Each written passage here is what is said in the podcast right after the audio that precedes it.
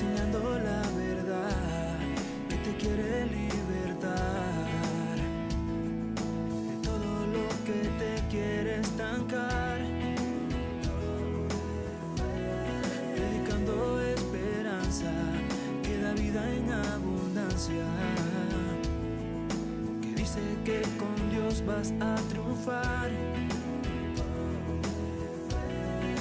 Alcanzando corazones y pidiendo bendiciones. El amor de nuestro Padre Celestial. Aquí está Josué Padilla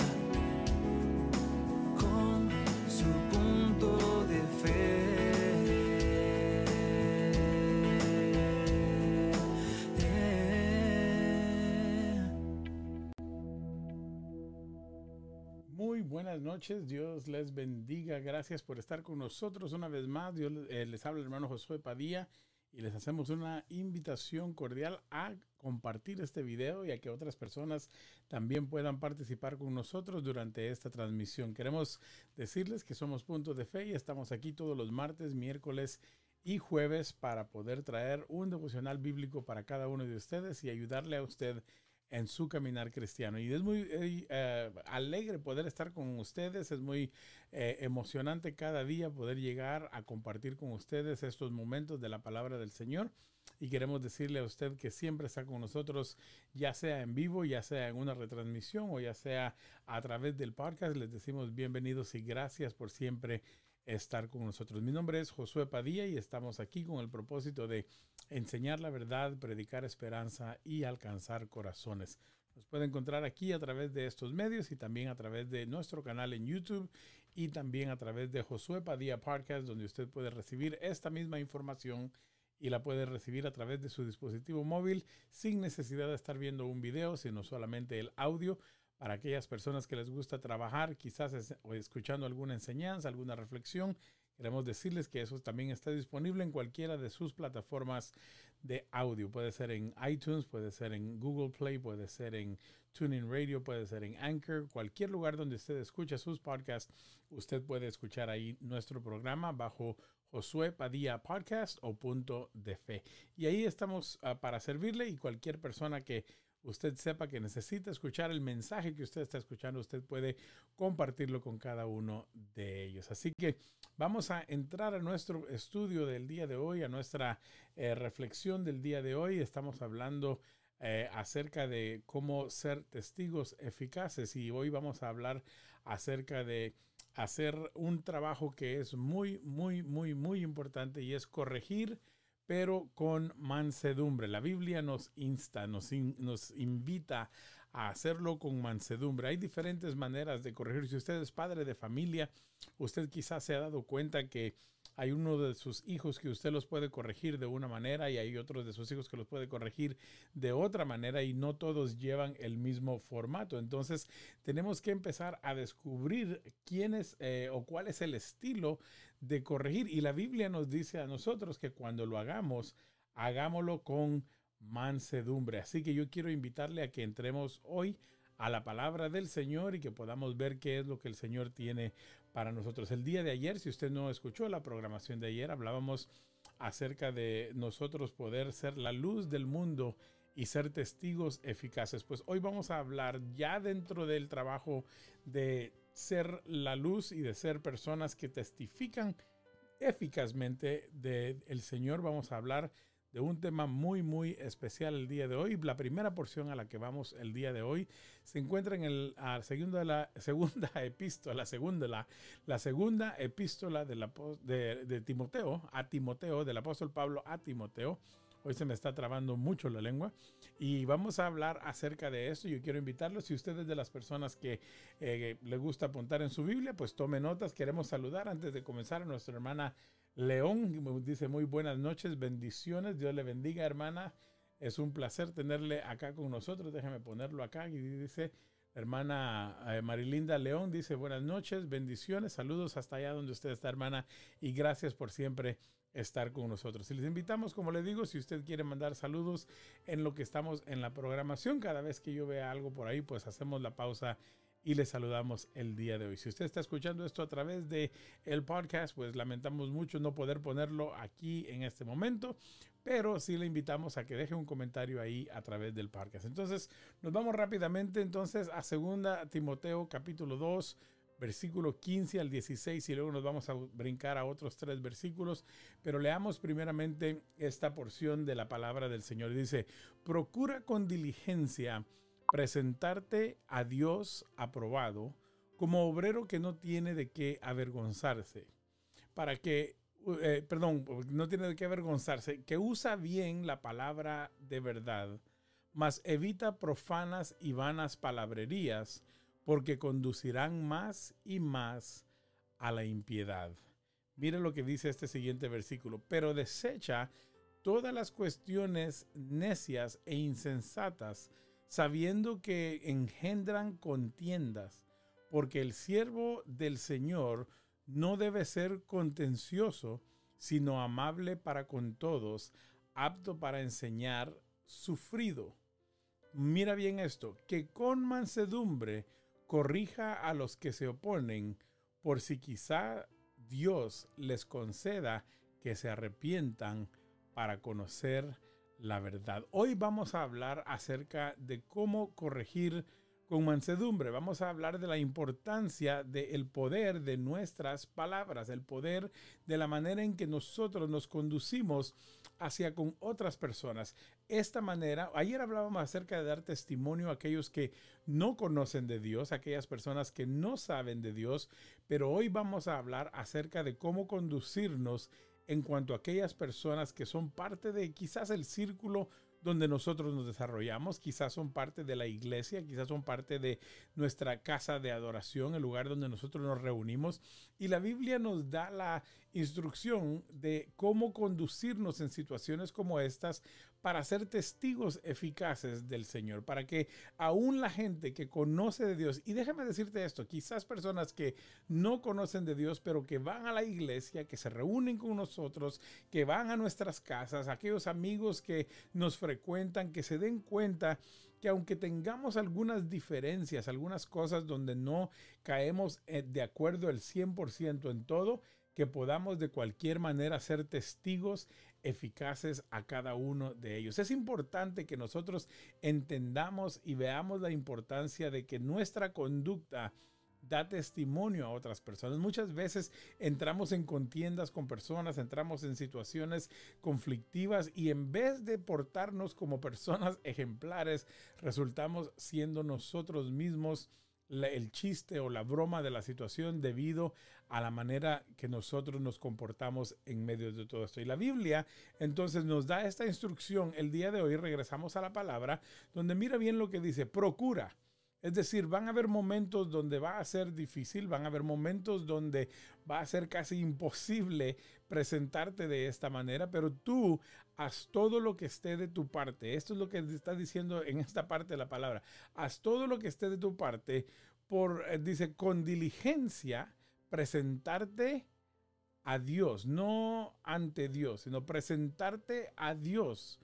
Dice, aprobado o sea, que cuando, cuando tú te presentes, cuando tú estés involucrado en lo que es lo que toma de tu parte, preséntate a Dios como una persona aprobada como obrero que no tiene de qué avergonzarse. Quiero hacer una aclaración porque no está hablando meramente de un obrero, hablando de un pastor o un líder o una persona que, trabaja. Acuérdese que esta, esta palabra está escrita en el tiempo antiguo, en el tiempo de la Biblia, y lo que está diciendo es que no te dé vergüenza de ser honesto, o sea, como como un obrero se presenta delante de su amo, como un obrero se presenta delante de su jefe, sin ninguna situación, porque sabe que está honestamente haciendo su trabajo, que no ha, hecho nada indebido, que todo está en orden, que todo lo que se le ha pedido lo ha cumplido. Dice, procura con diligencia presentarte a Dios aprobado como obrero que no tiene de qué avergonzarse y entonces mira bien esto, que usa bien la palabra de verdad. O sea, la, Biblia nos da a nosotros instrucciones de nuestra manera de presentarnos para momentos difíciles. Muchas veces nosotros queremos que la vida cristiana sea una vida de gozo, de alegría, de paz, de tranquilidad, pero hay momentos difíciles dentro de la iglesia. Déjeme decirle por qué. Porque estamos trabajando con gente, estamos trabajando con humanos, estamos trabajando con gente como usted y como yo. Estamos lidiando con personas que tienen, valga la redundancia, personalidades, que tienen diferencias de preferencias. Y me salió en verso sin mayor esfuerzo, pero tienen diferencias de preferencias. hay personas que ven las cosas de una manera diferente. A veces tenemos dentro de la misma iglesia gente que tiene diferencias doctrinales, es decir, algunas, todos aman a Dios, pero algunas personas dicen sí hay que hacer esto y otras dicen no, eso no se hace más que cuando estemos en privado. Algunas personas dicen eso no se debe de practicar, otras personas dicen pero yo lo vengo practicando desde mi infancia y todas esas cosas empiezan a crear momentos conflictivos donde tenemos que dar un buen testimonio ante las otras personas, porque una iglesia, un lugar de adoración donde lo que reina es el conflicto y la contienda y las, las, situaciones así de, de, separación, la gente va a empezar a decir, bueno, si para eso es ser cristiano, mejor me quedo donde estoy. Y la Biblia dice, obrero que no tiene de qué avergonzarse y que usa bien la palabra de verdad. Entonces, mire bien la instrucción que le da el, apóstol a, Timoteo. Le dice, mas evita profanas y vanas palabrerías. Evita que tu vocabulario, que tu manera de hablar sea ofensiva o que diga palabras ociosas, palabras que no tienen ningún lugar donde las estás diciendo y que es más son tan ociosas que ofenden a las personas, son profanas, dan un testimonio negativo de lo que un cristiano debe de ser. Cuida tus comentarios, cuida tus chistes, cuida tus, tus halagos hacia otras personas, cuida la manera de, dar tus, tus, uh, uh, tus cumplidos. Sabe dónde, sabe cuándo y sabe a quién. O sea, no siempre debemos de estar usando las palabrerías de una manera vana o profana. Nuestras palabras, dice la Biblia, deben de ser pesadas delante de esta situación que estamos presentándonos delante de Dios aprobados. O sea, preséntate a Dios aprobado. Dice, evita las vanas palabrerías, evita las palabras profanas, porque las palabras profanas y las palabras vanas van a conducir más y más a la impiedad. ¿Ves esto? O sea, van a, conducir, a llevar la plática. La Biblia dice que la blanda respuesta calma la ira. Y cuando tú entras en situaciones como lo que dice aquí, en estas palabras profanas, en estas palabras ociosas, en estas solamente hablar por hablar para decir cosas que no tienen a veces nada que ver, dice, estas palabras van a conducir la conversación a qué? Más y más a la impiedad, van a conducir más y más a que empiecen a, levantarse situaciones y conflictos. No sé si en alguna ocasión a ti te ha pasado y, y, aquí vamos a hablar de los temas que normalmente no se hablan en las iglesias, pero ¿no te has dado cuenta que hay gente que se sienta del otro lado del templo porque otra persona se sienta donde cerca de donde ellos se sentaban? ¿No te has dado cuenta que hay personas que dicen, pero va a estar fulano ahí porque si va a estar ahí y esto yo no quiero porque, o si no, buscan, empiezan a buscar lugar para poder empezar a crear esas separaciones. Empieza a formarse una cultura, una, un ambiente de división dentro de la iglesia porque cuando nosotros no evitamos las palabras profanas, las palabrerías, y déjame decirte esto, cuando hablemos de profano en este momento, no solamente estamos hablando de maldiciones, no solamente estamos hablando de, situaciones de, de, decirle a alguien una maldición que tiene que ser cubierta con un ruidito en la televisión, no, estamos hablando a veces de palabras ofensivas de hermanos entre, o sea, contra hermanos de la iglesia que vienen a ofender la, la, vida de las personas y déjame decirte, se empiezan a crear. Yo, yo recuerdo que había una, una, una, bueno, una situación, podemos decir, en una, en una iglesia cuando yo estuve en ella y, y me, me, hablaban y me decían, sí, hermano, es que fíjese que esto pasó y, Y entonces yo pregunto y les digo, ¿y, y, esto, eso fue antes de que yo viniera? No, hermano, me dice, eso fue hace como 15 años. Eso fue hace como 20 años en algunos otros casos. Y se guardan esas por, porque las palabras vanas y las palabras profanas se guardan en el corazón y empiezan a causar que las personas empiecen a separarse entre unas y otras. Y dice la Biblia que conducen más y más a la impiedad. Entonces nos llevan a nosotros a convertirnos en personas peores, pero también llevan a otras personas a empezar a cambiar su manera de ser y puede hacer que nos convirtamos en piedra de tropiezo para otras personas. Y la Biblia dice, procura con diligencia, es decir, procura estar constantemente con una situación de una, como, como que fuera una costumbre tuya, presentarte a Dios aprobado como obrero que no tiene de qué avergonzarse. Pero la palabra que le usa le dice, tú eres trabajador de Dios, tú eres obrero de la obra del Señor. Pero así como, como una persona no tiene, procura presentarte sin ninguna cosa que te reprenda, sin ninguna cosa que a ti te marque como que eres una persona de contienda y de problemas y de trifulcas. Y mira bien lo cómo continuaba la segunda parte del de la porción, según de Timoteo 2, y ahora vamos al versículo 23.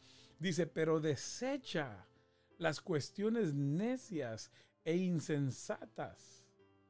O sea, no, no, es, no, es una cuestión, hermano, de, que nosotros podamos, o amigo que me estás escuchando, de que nosotros podamos decir, eh, es una fórmula eh, mágica que si la cumplimos así como lo es, no, está dándonos consejos para decir, trata la manera de sacar de ti, si, si tú tienes estas cosas, eh, aquí en Texas dicen, chequéate, o sea, escudriñate, investigate, haz una introspección. Timoteo, asegúrate de que cuando haya una situación en la iglesia, da buen testimonio de un testigo eficaz. Dice, y desecha las cuestiones necias e insensatas. Muchas veces hablamos necedades, hablamos insensateces, hablamos cosas solamente por llevarle la contraria a alguien, hablamos cosas sin pensar el resultado, insensatamente hablamos y decimos cosas que vienen a causar en otras personas a veces dolor, a veces amargura y a veces no sabemos ni por qué una persona se está comportando de cierta manera y nosotros inmediatamente empezamos a juzgar y decir y dañamos los sentimientos de personas que a veces ni conocemos el trasfondo de por qué se comportan de cierta manera. Entonces mira bien cómo, continuamos en la palabra y dice el versículo 24, porque el siervo del Señor, ok, no estoy hablando solo del predicador y el pastor, sino que de toda aquella persona que le sirve a Dios. Ahora sí entremos, servicio en capacidad de lo que haces en el lugar donde adoras y sirves. Dice, porque el siervo del Señor no debe ser contencioso, no debe de crear conflicto, no debe de crear eh, incomodidad, no debe de ser el, instigador del comportamiento de otros. Dice, el, el siervo del Señor no debe ser contencioso, sino amable para con todos. ¿Ok? Amable para con todos. O sea, hay, gente difícil en tu departamento, hay gente difícil en tu iglesia, hay gente difícil en tu familia, hay gente difícil en tu comunidad de fe o en tu comunidad eh, de vivienda y, y, vas a tener ese vecino que siempre te va a tirar las hojas a tu lado y va a haber ese vecino que te va a decir esas frutas son mías porque la rama viene de mi árbol aunque esté sobre su cerca, eso es mío, va a venir ese vecino que te va a decir, miren, su carro está parqueado enfrente de mi casa, por favor muévanlo y, y, le va a hacer la vida imposible. Y la Biblia dice, el siervo del Señor no debe de ser contencioso. No es cuestión de decir y voltear a ver y decir, bueno, aquí no hay nadie de la iglesia, ahorita este va a saber realmente lo que soy. Porque eso no es ser un testigo eficaz. Dice la Biblia que hay que, el mal hay que combatirlo con el bien que, cuando alguien te hace mal, tú haces el bien, que cuando alguien te da en la mejilla, pon la otra. Ahora no está hablando de abusos, no dejes que te abusen. Hay maneras de arreglar las cosas, una carta, una plática, una, una, una eh, eh, notificación a la ciudad de las situaciones cometidas. No te estoy, porque yo no puedo ser contencioso tampoco. Pero lo que te quiero decir es, la Biblia dice, no puedes estar tú creando el problema, sino tienes que ser amable para con todos, para que así, mira bien esto, no dice amable para con todos y luego ponte a enseñarles en el patio de la casa, pero mira bien esto, apto para enseñar, sufrido.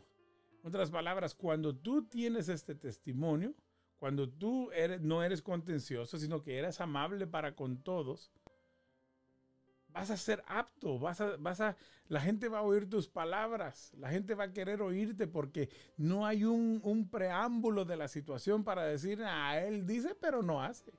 A él dice eso, pero no lo vive. Porque cuando tú vives la palabra tal como es, la gente va a escuchar porque saben de que tú vives lo que hablas y, eres apto para enseñar y luego termina diciendo sufrido. Ok, mira bien esto. Vamos, te voy a llevar al versículo 25. Luego dice, con mansedumbre, corrija a los que se oponen. O sea, con mansedumbre, con, con, con calma, con control, con cuidado. Dice, vamos a hacer qué? Vamos a corregir, pero vamos a corregir de una manera que sea ejemplar para que la gente tenga testimonio de lo que estamos hablando. O sea, vamos a corregir, no dice ahí olvídalos, ignóralos, déjalos, pero dice cuando lo hagas con mansedumbre, con tranquilidad, así, así como como sobando al mismo tiempo, vas a decir, no, no, no, no, no. Es como cuando, cuando agarras a un niño y, y, a tocar los las decoraciones del árbol de Navidad, tú le dices, ah, ah, ah, no, no, no. Es como cuando tu niño está a punto de, de, de hacer algo que no eh, quieres que haga y le dices, no lo vayas a hacer. Pórtate bien, con cuidado. Eso es mansedumbre porque no vas a llegar directamente a agarrar al niño y a darle golpes y decirle, eso no sea, el niño no sabe. El niño no ha aprendido, el niño no ha llegado a ese nivel. Entonces dice la Biblia, no busques la manera de, de hacer estas cosas de una manera rígida y fuerte, sino que con mansedumbre. Corrija a los que se oponen. Déjeme decirle esto, y déjeme decir esto hablando de la perspectiva cristiana y, veamos esto. Muchas veces nosotros nos encerramos en, paradigmas y en, cosas que, nosotros nos, enfocamos más que todo en legalismos a veces y decimos que así tiene que ser, así lo aprendí yo, así lo tengo. Y hay veces que caemos en situaciones donde la gente se ofende porque nosotros queremos que solo se haga como yo. Déjeme, déjeme decirle esto y déjeme enseñárselo de esta manera. Por ejemplo, cuando yo estaba pequeño se usaba mucho la palabra corito. ¿Ok? Entonces decía, vamos a cantar un corito, que es un coro pequeño. Como usted dice un carro, un carrito, se decía un coro, un corito. Entonces, de repente alguien investigó, no me acuerdo quién fue, y vino una vez un predicador, eh, predicador reconocido, un predicador que mucha gente admiraba, y entonces un hermano que estaba dirigiendo dijo, vamos a cantar ahora unos coritos y cantaron y todo eso. Entonces el predicador subió al púlpito de la iglesia que mi papá pastoreaba y salió o dijo, y yo no lo he verificado porque en ese tiempo uno solamente hacía lo que le decían. Y nos dice el, el predicador, ¿sabían ustedes que la palabra corito quiere decir desnudito? y que coro, alguien que está en coro está desnudo. Y entonces cuando usted dice cantemos un corito, ustedes están diciendo vamos a cantar un desnudito. Y usted está en el altar del Señor y en la palabra del Señor y está en esto diciendo que usted va a cantar un desnudito en la presencia del Señor. Y nos agarró como por 15 minutos antes de predicar para eso, para enseñarnos qué quería decir eso. Y desde ese día en la iglesia se convirtió en un no sé qué le diré, pero que el que decía corito le decían coro, le decían desde abajo, porque corito es desnudito y se convirtió realmente en una regla porque alguien que era de muy gran nombre vino a dejar sembrado entre nosotros la perversión de un desnudo en, dentro de la iglesia. Y se oye medio cómico y al mismo tiempo exagerado, pero ese es el punto de lo que le quiero decir, que nosotros que tenemos influencia, los que somos obreros, los que somos líderes, los que somos maestros, podemos arruinar algo tan sencillo con un solo comentario. El, predicador dijo, predicó y se fue y él no supo que por los siguientes 20 años no se podía decir corito en la iglesia porque lo llamaban a uno a sesión por haber dicho corito. Entonces, si, si vamos a ser personas de liderazgo, si vamos a ser personas que ayudan, hagámoslo con mansedumbre, corrijamos a los que se oponen. Y hermano, déjeme decirle esto también, el que se opone no quiere decir que está necesariamente en contra de lo que usted es y de lo que usted dice, sino que a veces hay diferencia de opiniones. ¿Se acuerda cuando el canto aquel cuán bello es el Señor de un cantante eh, bien conocido, Marcos Witt, cuán bello es el Señor, la belleza de mi Jesús siempre resplandecerá.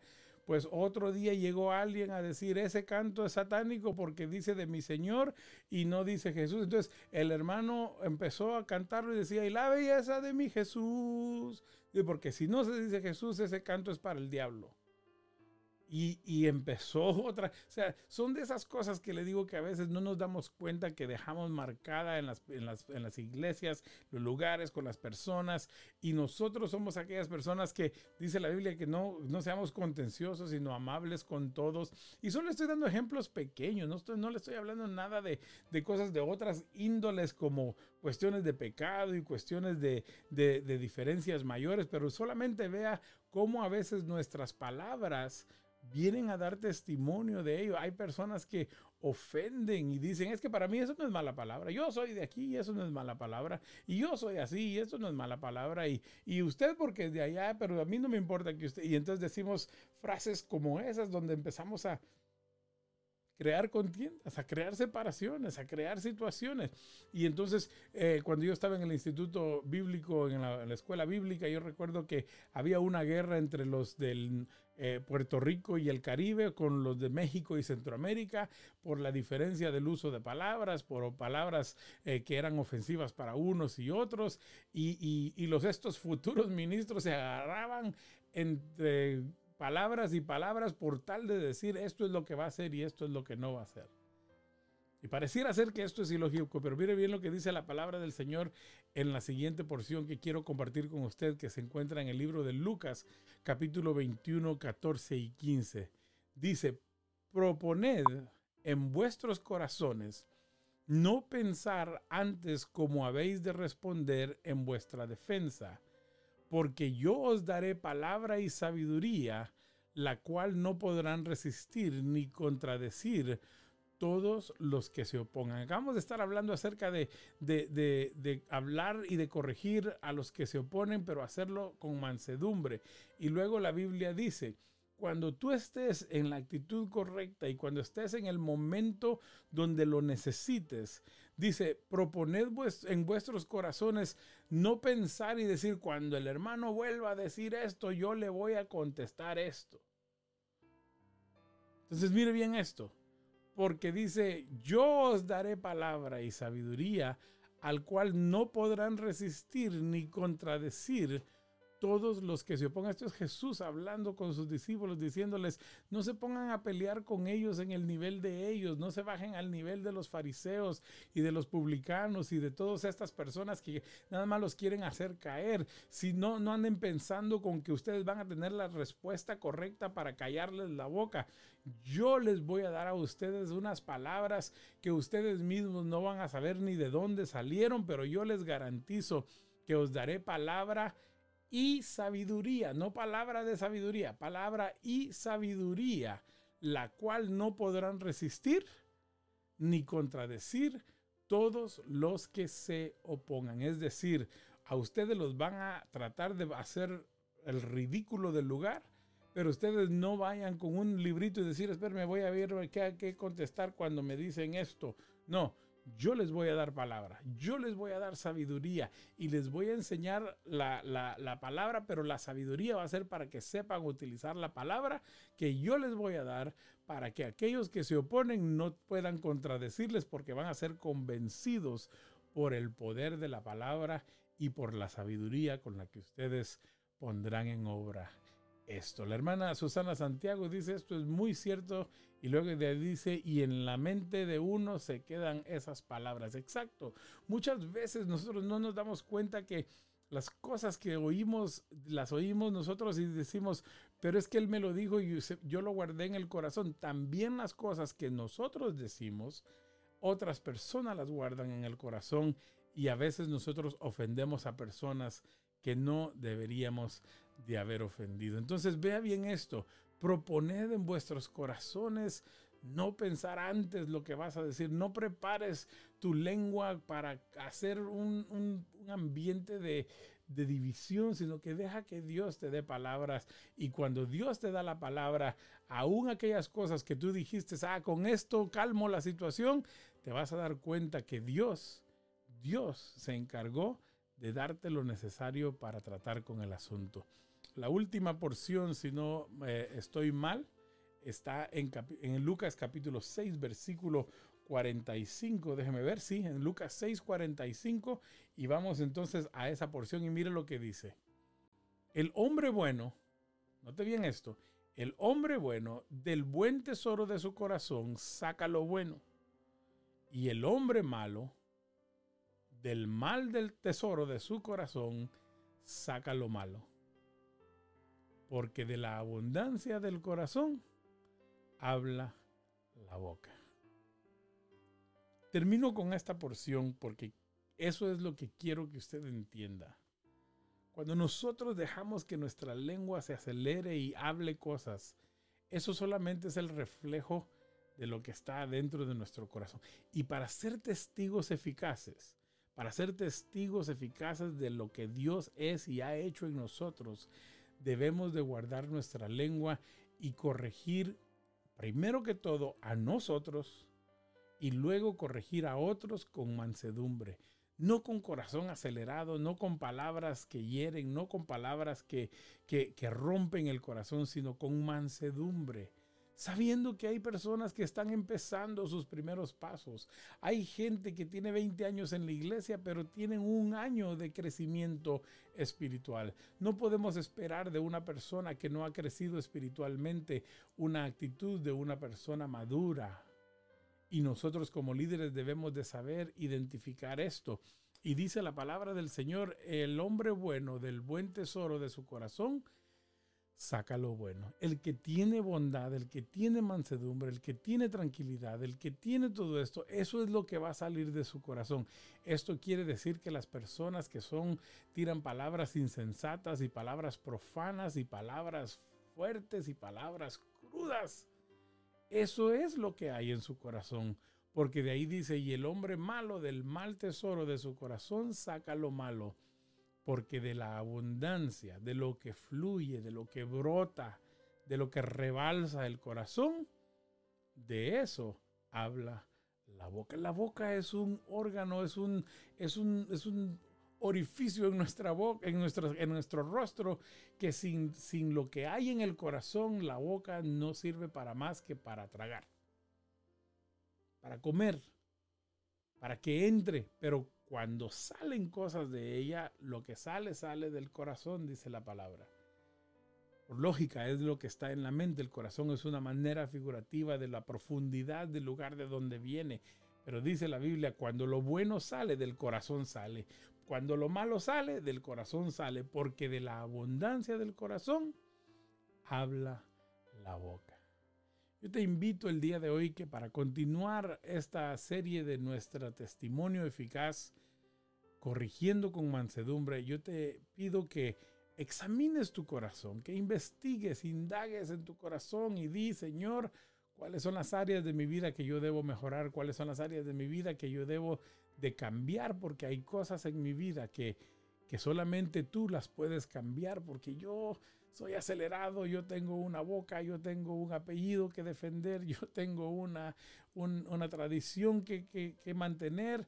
Y ahora que la palabra te habla y te dice, es diferente cuando estás en Cristo. Cuando estabas en el mundo te defendías como podías. Pero como líder, como pastor, como eh, director de departamento, como jefe de familia, la Biblia te dice, hey, trata la manera de no ser contencioso, de no ser persona que causa problemas, sino dice, con mansedumbre corrige a los que se oponen. No dejes que solo tus chicharrones truenen, como dicen por acá. O sea, no, no, no digas, es que yo lo dije y así se hace y tiene que ser, porque no, no tiene que ser así. Tiene que ser una manera apacible, una manera calmada y decir, es para que crezcamos los dos. Tanto crecerás tú como crezco yo. Y Dios te dará la victoria. Oramos al Padre. Padre, en el nombre de Jesús, gracias por tu palabra, porque tu palabra es verdad. Tu palabra, Señor, es fiel y verdadera. Y tu palabra el día de hoy nos da instrucción de cómo tratar con situaciones difíciles en medio de la situación que podamos estar viviendo. Yo te pido en el nombre de Jesús que tú, Señor, obres en nuestra vida, que tú trates con nuestro corazón, que nos ayudes a calmar nuestras emociones, nuestros sentimientos, Señor, ese lugar de donde el corazón saca para compartir.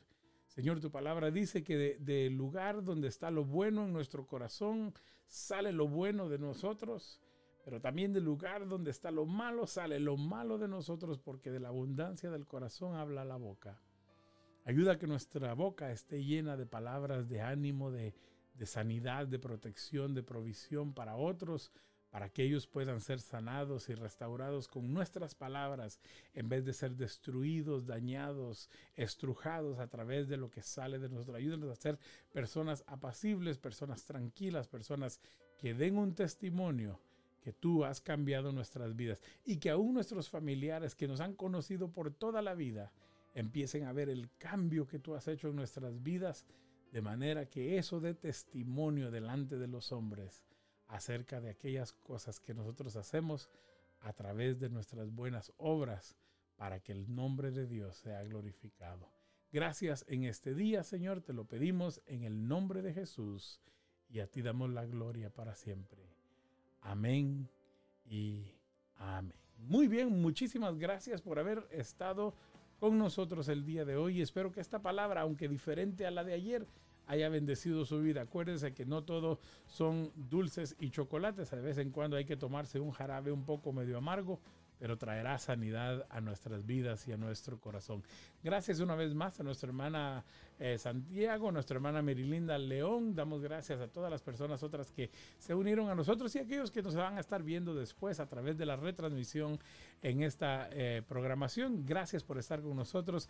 Gracias por tomar de su tiempo y no olvide, estamos aquí para predicar la verdad enseñar esperanza y alcanzar corazones y poder compartir. Yo creo que lo, doble verdad es enseñar la verdad, predicar esperanza y alcanzar corazones. Hasta aquí hacemos errores, pero vamos en esta noche a descansar. Gracias por haber estado con nosotros. Estamos aquí en vivo desde Punto de Fe y gracias por haber estado con nosotros. El Señor les guarde y nos vemos hasta mañana.